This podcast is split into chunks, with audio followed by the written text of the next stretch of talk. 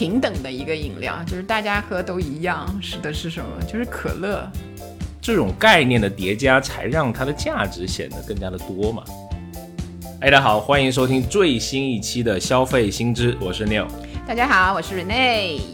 哎，最近这个夏日炎炎，有一种消费就开始抬头了，就是我们经常喝的快乐水之一的饮料的消费。这个可是一个消费的非常大的品类啊，无数的品牌撕咬的战场。我们今天就来聊一聊 啊，就是他们品牌归品牌私有，就是我们作为消费者，对吧？作为年轻的消费者啊，又有消费能力，年轻年轻，几乎已经实现了软饮自由，对吧？是是有没有对吧？就是所以嗯，实际上也是试过很多的那个不同的饮料，对吧？哎，最近有喝什么新的？啊，我最近我其实因为好像这一年就出外的机会不太多，因为我往年的话，我通常是这种，嗯，就去外面便利店拿一瓶那种新的什么的话，都会出现在我就出门的时候，很少会买回家喝的那种，所以我大多数都在外面喝。所以今年为数不多的那个出门的时间里面呢。一个我试了，嗯嗯，某森林的 那个可以说吗？名字都不敢讲了。对，所有的几乎所有口味新出的口味的那个，对，苏打水，对对，虽然它有那个新闻，对吧？什么是不是那个有糖没糖的那一个？然后好像我还是挺那个的，挺对它好像。从它很早，它一开始推出来，我就喝过它那。后来它红了，哎，我还是坚持喝它。还是 对。然后还有，比如说有牌子，后来我都不记得了，因为好像喝过之后没有再去买。就是有有出过的那种无酒精的啤酒。很这个很矛盾，对吗？因为就是要要要开车什么的那个，但后来我喝完之后也有点那个呃后怕，尤其是看了那个无糖和零糖的那个区别之后，我就想那个无酒精不会也有这样的问题吧？那天万一喝完对吧？被被警察叔叔拦下来。对对对，吹一下就知道了。就是 就是，所以你看那这种关于呃食品类的这种负面新闻啊，给是。给消费者带来的联想空间还是蛮大的，就一石惊起千层浪的那种感觉。然后还有更早一点，我还喝过那个像汉口二厂，就最新出来的，就是在疫情后，就是因为武汉所以带起来的那个它的汽水、它的奶茶都有喝过了这一些，嗯。哎，我也喝过他们家的，我喝的那个叫什么励志汽水，啊，我好像也是那一个，对对对，还他他家应该还有其他的，对，但说实话，各种是嗯，不便宜哦，比一般的汽水好像不便宜，反正在餐馆里面差不多要近十块钱，我印象里面啊，你是在餐馆喝的对吗？对，我在餐馆。我好像是就是便利店还是什么，就拿拿着口渴的时候，那个可能要便宜一点，比你那个，但反正总体感觉不便宜。嗯，你还喝过什么？现在很多这种新国货都还挺火的，就是呃突然冒起来的，我感觉，因为我不是那么喜欢喝饮料的一个人，我是比较虔诚的，就喝那么几种，其实啊，主要因为干了这个。也有体重，主要有体重的困扰，也就想说这个，没有还好。然后呃，主要现在不是在做这个消费研究这个事儿嘛，就开始去尝试各种新奇新出来的饮料呗。嗯，就是前段时间就知道有一个超市叫 KKV 嘛，就是一个，之前好像我们有节目有介绍过，就是一个专门出给年轻人为主的一个，里面有很多新奇的东西的。我隔三差五老去那逛，就是 刚好在我经常去的商场那个里面有，我就会在里面久不久拿一瓶没见过的东西来喝啊，神农尝百草，就这种想法。明明就是一个字馋，那就是不要拿这种 对，所以尝过什么？他们有一个很有意思的特点，就是它的包装啊，其实都很精美啊，对，就是你很。就是让你觉得它是一个有趣的、酷的东西，对，很想让你发朋友圈或者让你发在你的社交平台上。是是是，所以我我想起那个，呃，以前我看一个书，就是关于你购买一些快消品的那一个嘛。他说，你去买那些东西的时候，首先就是要买那一些你想要去触碰他们的东西，就是你有一个一看到之后就想去摸一下，有意思，就是这样的一个 概念，对吧？就是你就是很典型的一个，是所以之后瓶子上面要 放一个毛绒玩具，哎呀，可能贴上去有一个羽毛，老去摸。然后摸完说一摸就得买，对吧？坏了。然后我最近喝的，我觉得最奇妙的一个搭配，是我去一个日料店里面，然后呃吃饭，里面就是有一个冰沙啤酒，就是我印象比较深刻啊。但那属于酒类了，这个我们之后可以再聊。但是它上面有一坨那个。冰沙是什么？可尔必斯，我原先都不知道什么是可尔必斯。日本的那种乳酸菌的。呃，对，就是酸，对，类类似像那个酸奶性的饮料吧，白色的，挺好喝的。嗯，啊，就是这个两个搭配起来，我觉得，哎呀，夏天喝真的是很绝 啊，绝绝子 喝这个东西。所以像那种嗯饮料啊什么，就是包括那个冰沙啤酒什么，你有喝第二次吗？是，呃，这个啤酒应该会复购啊，但是它可能要在专门的那个店里面才能买到。我在超市我不知道能不能买到哈。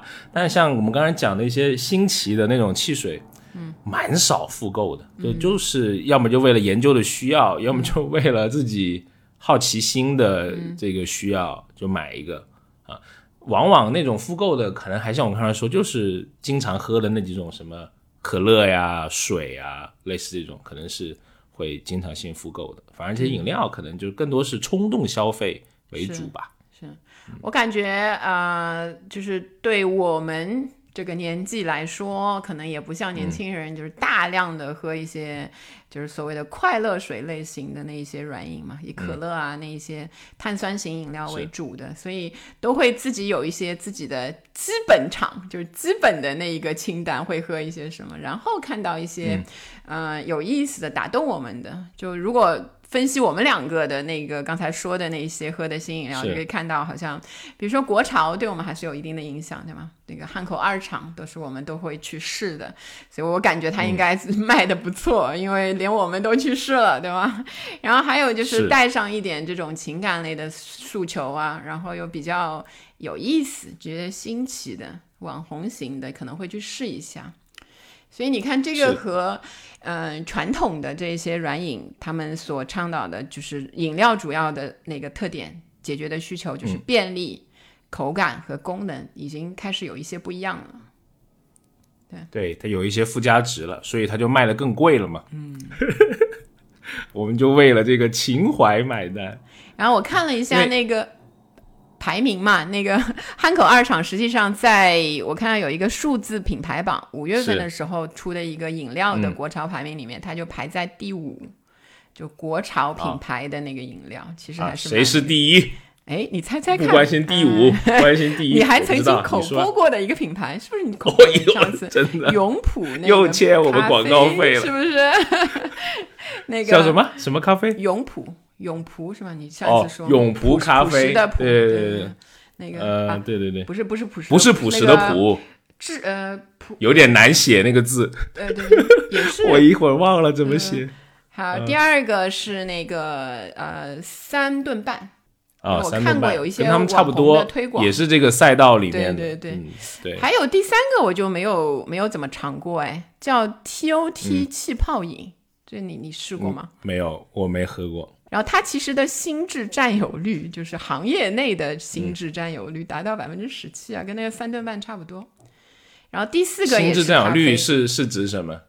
它可能就是行业内他自己起的一个名字，比较知名。行业内对对对，可能就是知晓度啊那一些。对吧啊，这个报告怎么这么花哨呢？搞这种腾讯出的，腾讯出的。哦，好，那还哎呀，哎呀，有眼不识泰山。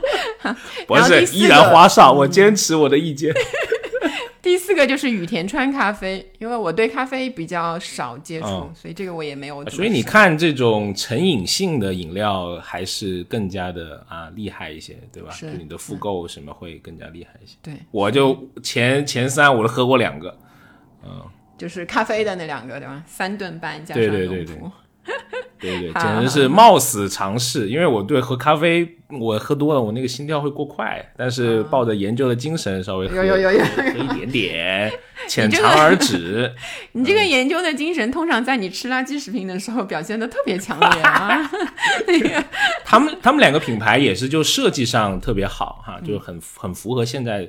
时尚潮流的一些设计，然后它还有一些你感觉它是科技感很强的，因为它是什么萃取的什么技术嘛，就掀开那个杯子倒进去，再倒水或者再倒牛奶，你就能喝了，啊，挺方便，整个的体验感觉对是很用科技给你方便，然后加就你走在了时尚的前沿，你有一种幻觉 illusion，对饮料界的潮人对吧？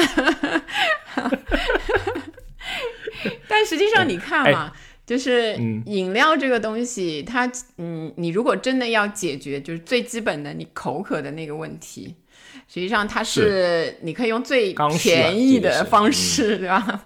白开水去解决，其实成本真的几乎为零，就基本上，而且你在哪儿，它也不存在，比如说特别难拿到的那一个。但是我们在消费的时候，通常就是买这个买那个，就是买的时候到底是在一些什么场景下面，然后又用什么样的这种驱动力让你去选不同的那个饮料？其实这个还是蛮有意思的。就我看那个疫情之后，嗯。你有去过电影院了，对吗？去过几次了？我也有去过，去了好多次了。对，为中国电影事业贡献了蛮多力量。哎，谢谢你啊，继续保持努力啊！好。然后那个，其实电影院现在的那个硬性规定是不能喝东西的，你知道就是到这个这个规定其实还一直没有放开。但是 我去的每一场，我几乎都看到有人在喝东西。是，还要吃炸鸡呢，里面很香的。对对对对对，就是大家 就把这个作为一个，可能现在人也比较少，就一开始放放开的时候，那个电影院也限限座嘛。就是你现在去电影院，就是那一些吃喝的那些习惯是什么样？呃。我一般不在电影院买，我觉得会贵，因为哎之前我我哎之前不知道节目有没有说过，就是之前有聊过一个电影院的这么一个生意吧，就是没关系，你再说一遍，人家不一定听过。就他的爆米花是他的一个很盈利的一个一个东西啊，甚至都比电影票要要盈利啊，也是他们主要要推的一个 KPI 之一啊。呃，那就会比较少买，可能就是在如果真想吃东西的话，就会在外面买一些啊。那有时候呢，会不记得买水，嗯，就会在电影院去买水。嗯，而且电影院有一点比较恶心的是，它很多不单独卖水的，它一定要搭配爆米花来跟你卖。嗯，啊，我去过好几家电影院都是这样子的。然后很有意思的一点是，它套餐里面爆米花加水的价格往往比爆米花加饮料的价格还要贵，又被你这个精明的消费者识穿了，是吧？不是，就是你想要健康是要付出代价的，他就要告诉我，可能他要传递这个信息。对啊，那可能那些因为它的那些饮料就是拿浓缩液然后冲水的嘛，可能它的它的这个成本会比瓶装水的。会更低，因为它瓶装水往往会卖一个比较贵的牌子，什么昆仑山啊，什么类似的这种。对对对对，就不会什么两块钱的那种山泉什么。对对对，那个是至至少超市也要卖大几块钱的，嗯啊，可能到他那里要变成一个十元嗯左右一个套餐，大概要变成二十元嗯左右的。是啊，所以你要喝水，你就得付出这样的代价。嗯，是。所以那个，你看饮料在不同的地方，其实，嗯，我们还是能接受有一点溢价的。就是虽然它成为一个其实有一个标准价格的商品，很多东西因为流行的饮料，我们都知道它的价格，但是在某一些地方消费的时候，你还是愿意去接受。然后我呢，我我去电影院的时候，呃，我以前是从来不带饮料和吃的东西的，因为我是很专心的看电影的人嘛，我就很讨厌就是吃东西那种。但是呃，最近我竟然破例了，就有一有一次那个怎么讲呢？学坏了。嗯，也就有一点点吧，就是感觉有一点逆反心理，你知道吗？就是他他那个，实际上我去看了一场非常冷门的时间的，就是我就我跟我朋友两个人，所以就是包场的一个状态。然后这个电影可能也已经过了他的那个热门的那段时段了。然后去的时候呢，我们就说，哎，就就就俩，就可能到时候就算当中再来，可能也人很少。就是电影院，其实以前，嗯，它的那个商场的结构附近总有一到两家奶茶店嘛。有，是的，是是。对他的那个那个诱惑我们，是他们不好，他们先动的手，然后就去买了奶茶，对吧？然后想，哎呀，就是以前我不在电影院喝，疫情后也是怕，就是说你拿下那个口罩会危险嘛。一一一看只有俩人，然后就在那儿喝了。你知道我的第一个感觉是什么？在电影院里喝的那个奶茶味道真好，比我在外面喝的好。就是你知道这种感觉，就是很莫名其妙，就是一个标准化的。你这个就像妈妈不准看电视，然后偷偷看了两小时，心里美得很。是，其实我我感觉有点像可能什么刚成年的嗯，就是年轻人嘛，去。喝一些含酒精的那种，像什么 Real 啊，那一些那一些东西，我也感觉哇，那个体验你以前一直不准我的，我今天喝了，嗯，可以可以可以，像刘德华先生唱的《独自去偷欢》，大概就是你的这个思想不对，感觉有点走歪路。哎，但其实还有一种饮料还挺有趣，就是它不只是解渴啊，还有一些别的附加的功能，对吧？就像你们女生可能要有一些，叫养生啊，对吧？美容啊，类似的，我也看到很多类似的啊。喝喝过什么？介绍一下。呃，我最近我能想起来的就是，呃，今去年今年的时候，我喝过一个枸杞原浆的饮料，袋装，塑料袋装的那种，就比较方便的，你剪开口，然后对着它喝的那种。其实它解渴其实也一般啦，他们那个，我感觉这个。挺甜的，就枸杞的那个东西。那它宣传有一点那种什么说提神啊，就让你气色好啊那一些。我感觉我当时还第一次喝，是因为就是被头尾，在一个开会的时候。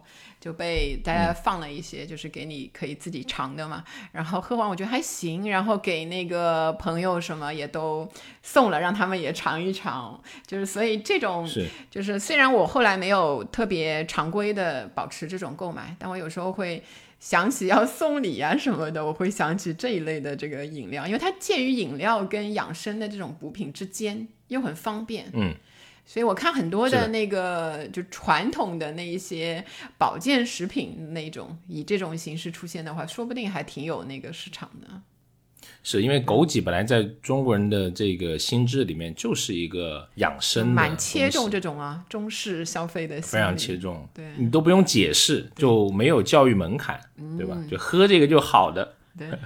让我讲养生，我感觉你又在陷害我，所以你养生了吗？我没有陷害你，又陷害我。我哪里陷害？好说你养生达人啊！什么养生的饮料？鹤发童颜。哎呦，好，天山童姥来讲一讲那个。好啊，我没有这种养生的习惯啊，就是，但是你说。这种呃，如果你要说喝一些有特殊功能的饮料，可能就是在开高速的时候，就开长途的时候，就我一定会去买两瓶红牛来喝。又跟我拉开了差距。哎呀，我去喝枸杞了，你还在喝红牛，大家都是红颜色的，何苦为难？不是钱要比你少一点。好，喝红牛对吧？就是开 Uber 的时候是吧？那个。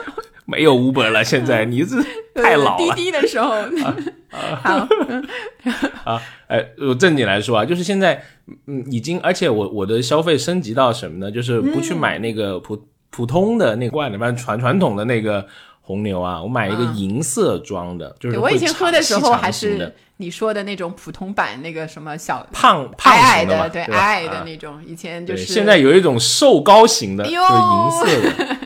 你又接受他的溢价了，真是。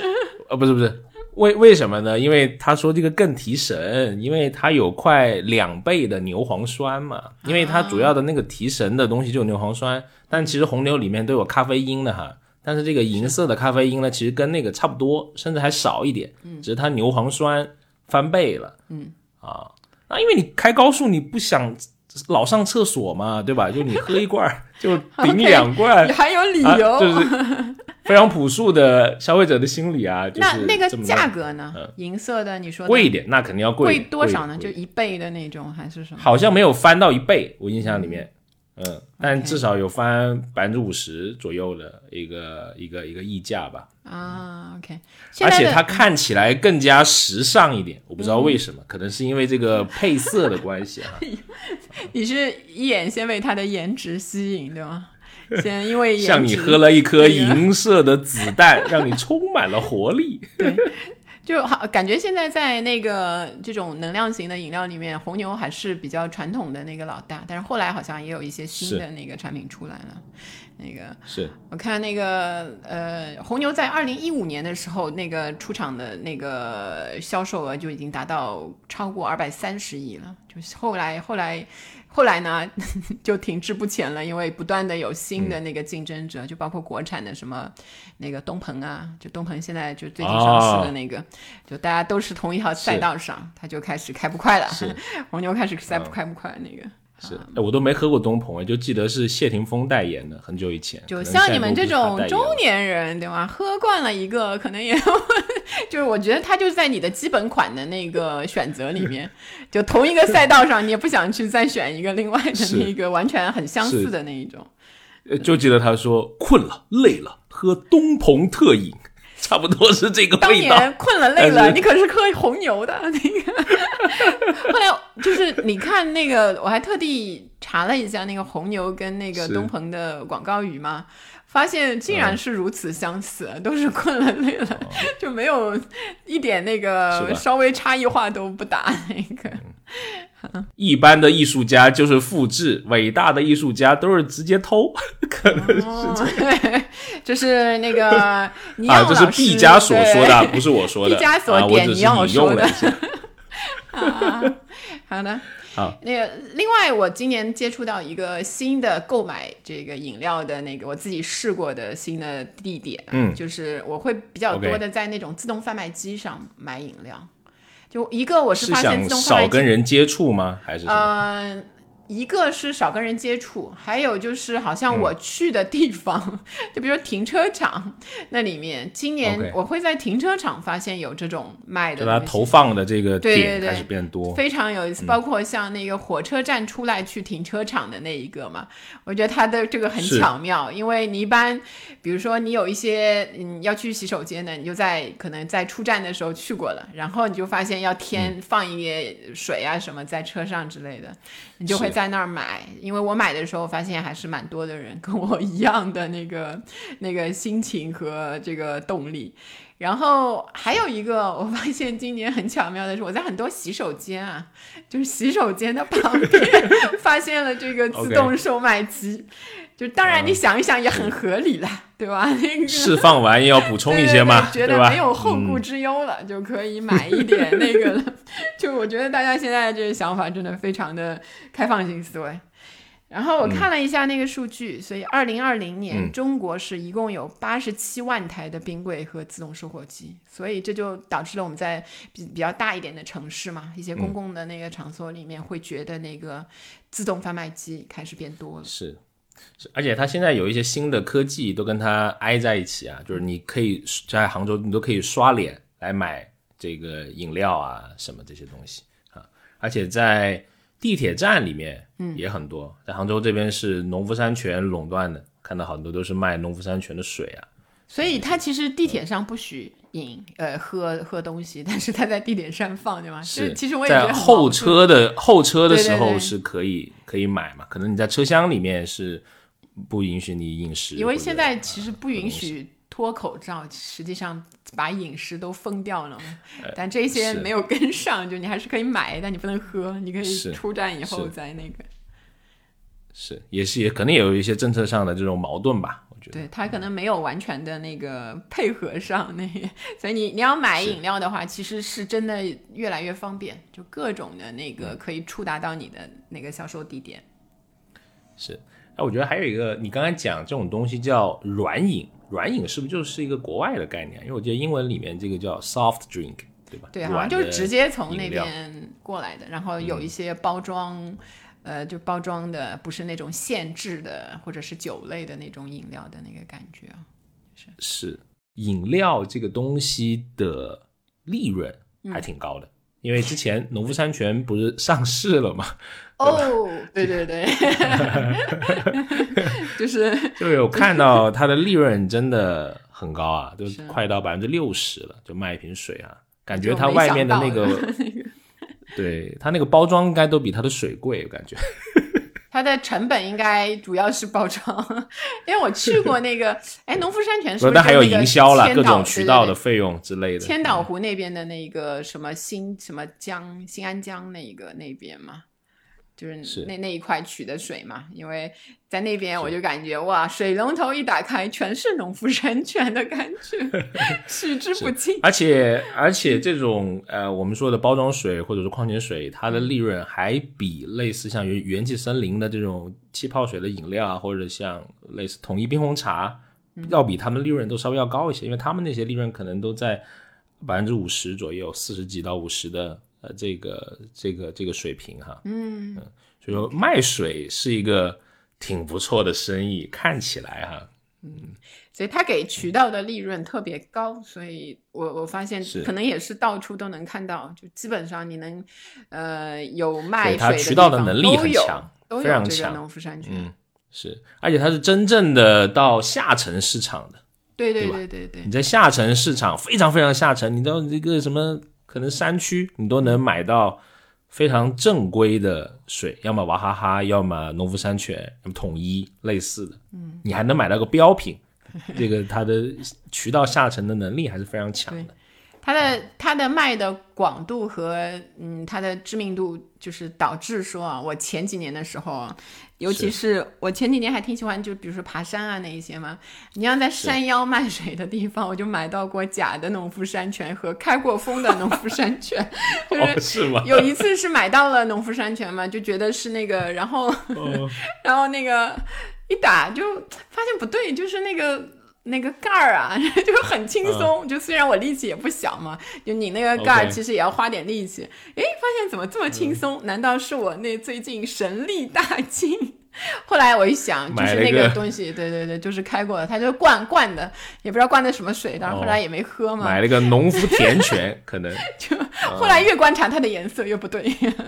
然后还有一次是买到了那种，尤其在旅游区挺多的，说实话，那个买到了像是你是这几年吗？还是之前？前几年，前几年，农天山泉什么？就是你一看，就是 越看越不对啊！拿出那个找茬儿，就是那个 猜猜。看看哪里不一样的那个才会能看到，所以还是挺多。但这几年我感觉就挺少了，可能他因为一个是他给到了足够的利润，你也不用再去进别的那些，就是来来获取更多的那个利润了，就到到头了，就百分之六十的这种渠道利润。是，哎，说到水，我觉得可以聊一聊。我觉得水或者矿泉水这个概念，在很多消费者的心智里面是。挺值得玩味的一个东西的，就可能很多人就会把这种瓶装的水都统称为矿泉水了。嗯，但是你仔细看农夫山泉的那个传统的红罐的那个包装啊，它没有写它是矿泉水的，它叫天然饮用水。对对，你说起来好像是啊，就不是是，可能它没有矿，是不是？没有矿在里面。因为是它不能把它叫矿泉水，因为矿泉水要符合专门的国标生产。对，应该是国家有一些标准出来了啊。对对对，稍微做过一点点研究啊，就之前其实它的分类会更多，但现在有一个新，就前年这个新国标出台之后，主要就分为两种水了，一种就是我们普通认知的叫矿泉水，对啊，这种叫呃，还有一种就是包装饮用水，那就是像类似两块钱的农夫山泉的。这种啊，但农夫山泉它也有高端一点的产品线，是产天然矿泉水的，不知道你见到过吗？就在超市里面那种很精美的玻璃瓶装的什么生肖啊，但我坚决白山啊什么，对对对对对对对吧？可能你就会想，它它怎么会有这个溢价呢？人家是矿泉水，对对对，嗯，还有一种很有意思的，就是你在。罗森或者很多的便利店你会看到的，就是它的那个瓶盖啊，不是一拧开就喝的，是那种运动型的，啊，就是有一个像搭扣一样子的，把它拉起来喝，然后你你关起来就不喝。哎呀，我儿子特别喜欢买那个，我有时候还纳闷，我说不就是农夫山泉吗？凭什么它就比旁边的那个红色的要贵呢？哦，后面才知道，人家那个系，人家那个系列是矿泉水 啊，所以它是真的加矿物质的那种，是吧？不是，它它的水源就是被认定为是矿泉水，矿泉水其实就是有一些矿物质的那个含量要达到它的标准，所以天然的那个对天然矿泉水。然后是的，是的，有意思。所以其实你看那个，我看一些嗯分析消费者行为的，就是尤其是关于饮料这一块嘛。他说最平等的一个饮料，就是大家喝都一样，是的是什么？就是可乐。因为其实它不太分，就像你刚才说的嘛，三六九等的可乐再贵，它可能出一个什么联名那种特特别的，但不会有一个有一款就是用水晶杯什么水晶瓶装的一个可乐让你那个能够拿出去，所以大家。明星嗯喝的可乐也是这种三块钱一瓶的那个那个或者易拉罐的那种对吧？我们喝的也是一样，但矿叫矿泉水可能就不太一样了，就是不同的那个厂家。然后很早以前我可能以为依云那个价格就是矿泉水的那个天花板了，天花板。后来发现就喝过，也曾经有机会喝过一些，对对对，贵的就发现一样是水，就是当然就是。出于好奇喝过一次就好了，就是因为实在也喝不出什么，以我们那个平民化的那个那个胃口也也品尝不出什么样的区别。但它实际上又分分成非常多的那个呃档次来打不同的那个市场的。是，比如说你在。呃，星巴克你会买到所谓的什么巴黎水嘛？就那个绿色瓶子，那还挺网红的那种那个什么圣培露，圣培露对吧？这些，嗯，我的。然后那个，哎，你知道你知道圣培露是哪个哪个集团下面的吗？不知道 LV 吗？圣培露是雀巢旗下的哦啊，这样一讲好像他就感觉有点掉价，是不是？呃，也没有，就是雀巢，因为他那个。价格的跟我跟雀巢的那个感觉差不多，因为雀巢旗下还有别的矿泉水是很便宜的，就是也是一两块钱的那种。所以你看每一个它对这种水的那个分档就是非常的明显，高中低，然后当中再分。但是圣培露跟雀巢在包装上面没有。嗯，很难把这两个品这种，就是因为雀巢更像是一个大众化的品牌嘛。圣培露，你感觉是一个啊，好像还有点阶级特征的这么一个这么一个这种饮料呗。好吧，好吧，不要这样，这个没有阶级特征，就是你看你愿意花多少钱喝水，对吗？就是一个最基础的那个。所以，所以我我我就在想嘛，本来就是，嗯，口渴这件事情可以用非常简单的方式去解决。就饮料这个东西被生产出来，本来就是一个没有灵魂的食物，就是它就解决你那个口渴的那个问题。但是因为你的那一些价值观，你的比如说日常的喜怒哀乐，你去喝不同的饮料，所以你才给了这些饮料灵魂，也给了它所谓的这个消费的意义。哎，你去消费那一些不同的水的时候，尤其是这样，它的成本极低，但是 你就有的愿意花一百块喝，有的你可能觉得两块钱就是你的那个心里的标准价格，所以还是蛮有意思的一个一个产产品。是的，而且有些人还会对它的水源地啊什么，对吧？它有一种这种。对，执念吧。介意。然后我还看过那个以前网红，也不是网，就 KOL 在那个 B 站或者是以前那个微博啊之类的，他会有那个不同的矿，就是矿泉水的测评。对，这怎么评啊？盲测。不知道，而且他用视频的方式 给你表现，那样每一个杯子都是一样的，你知道吗？就是基本上这个澄清度在这个分辨率下也没有什么大太大的区别，所以说嘛，就是一个他描述给你听的这个东西啊，口感怎么样？比较醇厚，醇厚有矿物质的味道，有有有一个太好笑了，就是说它有水的味道，哎呀。这种。它太像水了，是 是是，非常接近我小时候喝过的水的味道，原生态的水就类似这种。是，哎，但是很多名人其实也为水有代言啊。我觉得之前就美国之前那个奥巴马，呃，就是经常喝一款叫斐济的水嘛。啊，对，这个我就是因为他喝了之后，我还特地去超市买过，也不便宜，好像奥巴马为我块港币吧，二三十港币吧，我大概我有点忘了，就就喝过。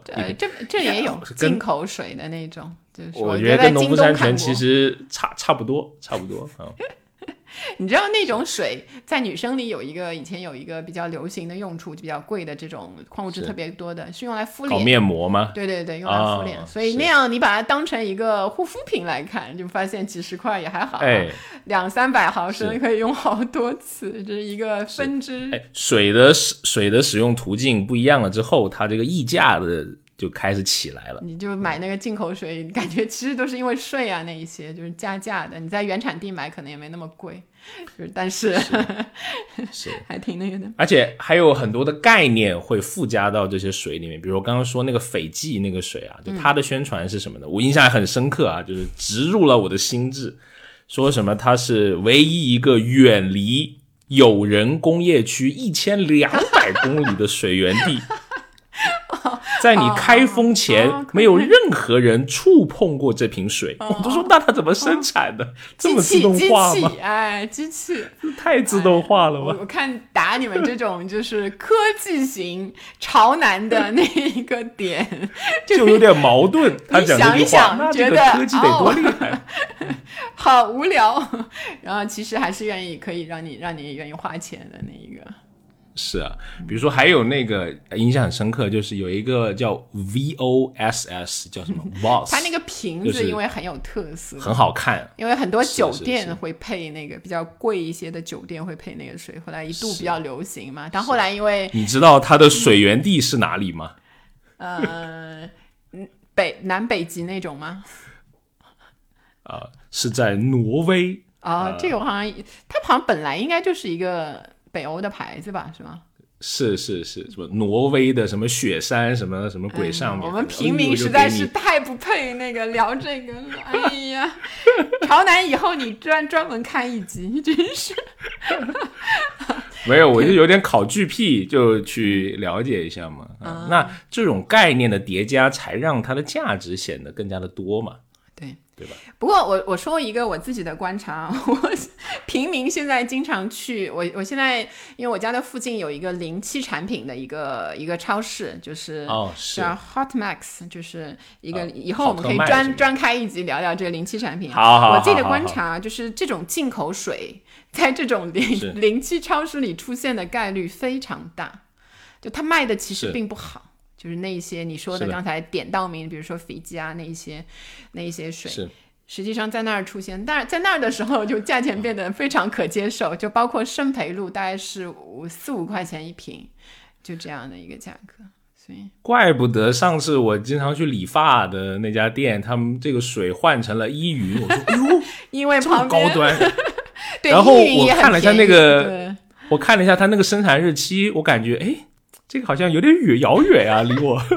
对对对，因为原来是从那里。我记得看到是一块多一瓶，就当时我还犹豫了一下，但觉得有点远，我干脆就喝那个普通的那个水算了。就是，就是它的现在当然因为有了这些超市，也有了一些那个出货的地方嘛，所以真的要去尝一尝，我觉得是可以去那边买一下喝的。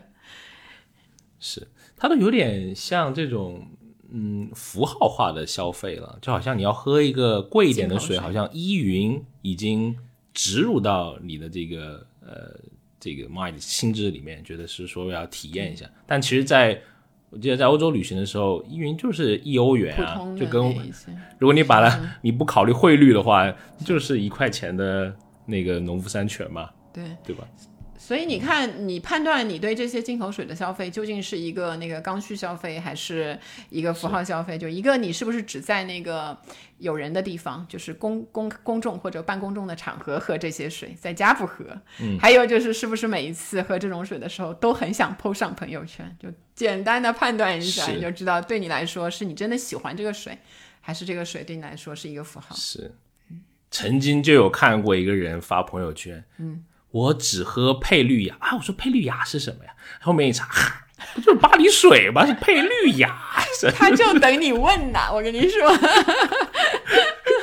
哦，后面一查，港台地区叫佩绿雅。哦，啊，make sense，也可以啊，是啊，好。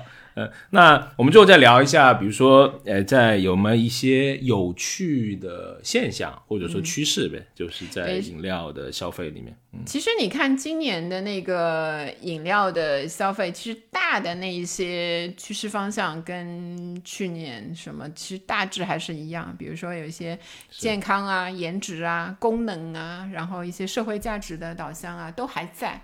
但是在这些大方向下面，其实有一些新的，因为产品也有新的 出来了，我们人也不一样了，对吧？我们的人也变了，我们的想法，还有经过疫情之后，我们对那些一些东西事物的考虑也都不不同了。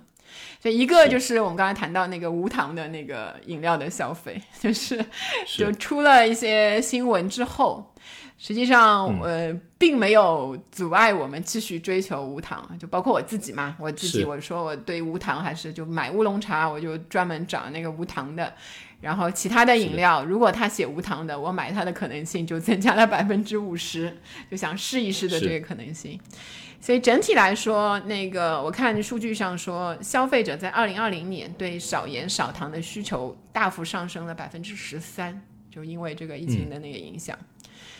但实际上，我看，嗯，在成本上分析啊，如果那个人工甜味剂的这个成本实际上是远低于那个天然的糖类的。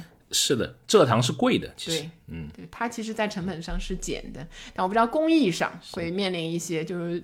就我来讲，我感觉饮料还不是一个特别高科技的一个一个东西，因为你也可以在家做嘛，你也可以在家做一些饮料，甚至你苏打水也可以有那个苏打水机，你可以在家搞，但好像还是比较懒，愿意买那个新的这一些。对这种减糖无糖的碳酸饮料的这个发展，我觉得还是更有趣，更有一些空间，因为目前中国这种减糖的这种占比。无糖的这个苏打水、碳酸水的占比只有百分之二点一，然后在美国是百分之二十二点一，在西欧是百分之三十五点三，其实还是他们面临肥胖啊、糖尿病的这种的问题会更加的多一些吧？对他们既爱喝碳酸饮料，对，又开始注重这个，所以是。所以我到了美国特别自信，太瘦了，怎么能这么瘦呢？这小伙子，对对，给他再再来二十斤肉，真是。每天必须喝三瓶可口可乐，就当白开水一样喝。不过我有一度就是我刚戒可乐，就全糖可乐那一段，还是蛮迷恋，比如说这种无糖的可乐的嘛。但后来会越喝，我彻底不是你是无糖可乐迷恋迷恋那个全糖的吗？对对对，就是那个味道，因为不一样，你知道，喝过之后，然后包括在你后面的回味，在你那个口腔里留下那个味道很怪，无糖真的没有那个有糖的好。然后后来我就一咬牙，那个干脆全戒了，就是都不喝了，真的很难喝那个无糖的那个，所以这也是。哎，不过你喝无糖的，它是阿斯巴甜，就是你喝那个元气森林，它是另外一种甜味剂，它是两种。它的味道有还是有点不一样的。嗯，还有就是我养成了一个喝那个地脱脂奶的那个习惯，就是在那个戒糖的那个同时，这两个好像都会连在一起，就不喝糖，对脂肪也会有一点戒心。哎呀，你们身材那么好的人都对自己这么自律，我 你真是汗颜，不想跟你比。然后，但喝惯脱脂奶之后，说实话，我有时候在外面喝到一些加那个全脂奶的那种饮料，全脂的。非常美味，爽。对对对，脂肪带来的这种，哎呀，不聊了，不聊了。那个感觉要大脑还是很深刻的记入到这种，因为大脑本身就喜欢糖的嘛，喜欢脂肪的。你的味蕾会长久的记忆住那些最打动你的味道，这个是没办法，脑子都管不住它。嗯。是，那还有刚刚你讲的颜值的取向嘛？就像刚刚也聊了，就是它的这个包装上面就是很新奇了，对吧？有开始有插画，有各种的年轻人喜欢的东西。而且有没有发现，这种代言人的大头照啊，其实是在我这是在大量的减少的。嗯，就矿泉水看来包装要告别老干妈的那种 形式，就是是，我也我也发现，以前因为就王力宏嘛，就一直就出现王力宏都不见了，对对对对，但换成了许光汉，就是我们的另外一个就是新兴的偶像，还是特别的有市场的，就取代了这个是原来的老牌偶像。我原来都不知道许光汉是谁，你知道吧？后面那天我看了一部电影《阳光普照》，我才知道哦，原来他就叫许光汉，我才把这两个人对上。他还有另外一些作品也值得一看啊！我线下再推荐你。好，然后对，然后以前是还有过其他的，对吗？就是在那个上面的那个也是男的，娃哈哈吗？对，就井冈山，对对对，毛宁，对，我的眼里只有你。以前那个歌叫做。就可能因为他们退流行，就不是潮潮流顶尖的那个流行之后，就开始也很现实。王力宏已经很持续了，合作了二十多年了，也是最近这两年才替换掉的。王力宏可能因为一直活跃在那个舞台前面，所以虽然他的年纪已经不是那个这一代年轻人的这种爱豆型的偶像了。但还是就是对我们这个长期的消费者有一定的那个吸引力、宣传的号召力。是的，是的，是的。还有一种就是呃功能性的取向嘛，对吧？你看我们总结的聊了一下，对啊，那有些是可以让你睡着的，有些也让你睡不着。比如你喝这个枸杞是为了助眠，我喝那个红牛就是亢奋运动。哎呦，又要突出我们这个 哎呀性别差异。然后其实现在有一个特点，就是对这些功能性的饮料啊，尤其是运动型啊、提神啊那些东西，是是是，消费者开始被教育到，他会看一些成分了，就包括我自己啊，以前。不懂的，就是我觉得就是是嗯，以前那种运动完了你就知道你出了很多汗，你去喝一些那个是 OK 的。但后来我会了解到，比如说他后来会喝进去这些东西，比如说肾脏会有负担啊，还有其他的添加的那些什么牛磺酸啊，那一些东西到底有什么？就是。这些的消费反过来就是让让消费者也在不断的学习，就去去认认知这些呃科技的知识也好，那一种那个生化的知识也好，都变成那个大家共同进步。所以相反，消费者变成一个被教育过的消费者之后，反过来会要求的产品也是更安全，然后在功能性上也更加专业。嗯，是，包括那天我在电梯里面看那个广告啊，就是娃哈哈新出的一款苏打水要么，气泡水，好像就是你你的这个 不要说我的兄弟，嗯嗯嗯，在那里说，然后他的那个宣传语就是一个磷山梨酸钾。啊，我说。哇，现在这个成分党已经非常到这个详细到那个程度了，是是是的，是吧？对，以前可能只是告诉你嘛，这个东西能能干嘛，对吧？就把功能告诉你，就是更形象化的告诉你。现在都会写出来啊，那些，嗯，因为我们都是有知识的消费者啊。哎呦，吓人！可能现在社会化的这些内容啊，这些平台都会不停的塞给你，又有很多的 KOL UP 主告诉你有评测，对吧？或者像类似像我们的节目，还告诉你有这那有这那的东西啊，你会主动被动的接收不同的知识啊。我们对这个决策的里面知识的点也掌握的多一些了。对，嗯。最后你说的那个社会价值，你是想想要表达什么？我是想要表达，就比如说在疫情之后嘛，大家对这种美好的生活，然后对环保啊那一些的概念，实际上会更深厚一些。就在疫情后面有一个，嗯，在上海当时也成为一个比较。一段时间比较热门，就是那个熊掌咖啡，我不知道你有印象吗？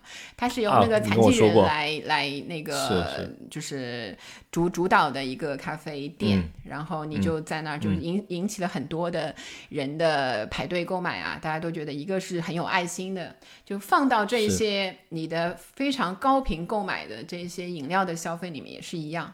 就包括我们当时去买那个汉口二厂，其实你其实也没有这么明显的去去意识到啊，这个是因为跟武汉，但多少会因为当时的那个那个疫情牵动我们的心，所以才会有一些相相就是为他们出一把力啊那一些的消费会存在。然后包括就是呃大的来说啊，就是比如说有一些饮料的瓶子的环保回收的那个功能，嗯。这些方面实际上对我们买买一部分人买购买这一些上是有一些吸引力的，会让我们去愿意购买。是哎，前段时间就是那个星巴克，它不是有一个应该是什么地球什么日吧？它就是你可以拿你自己的杯子去星巴克，对对，好像它一直半价还是免免费的拿喝一杯饮料类似的。嗯，就节约这些包装上面的一些东西，所以实际上包装能够更简化一些，因为这些的软软饮它基本上都是什么铝罐啊，或者是那个塑料瓶啊那一些，所以更加突出它的，比如说环保性那一些。实际上，我我我个人的话，我是会看的，觉得哎，这个还还挺不错的。一样要买水，如果一样落在我不太 care 的，比如说十块钱以内一瓶水的那个区间的话。就我可能会选择这个更环保一些的那个产品了。是环保也逐渐的在成为消费者的一个觉得是对的一个方向，然后是觉得是绿色消费是，对，是企业应该肩负起来的责任。对，他会觉得。对，嗯，好，那我们今天就呃差不多聊到这里呗。呃，如果你对类似。我们这样聊消费的新趋势、新数据，感兴趣，欢迎你订阅我们消费新知这档节目。我们每周都会出一期。好，那我们就期待下次再聊。拜拜，拜拜。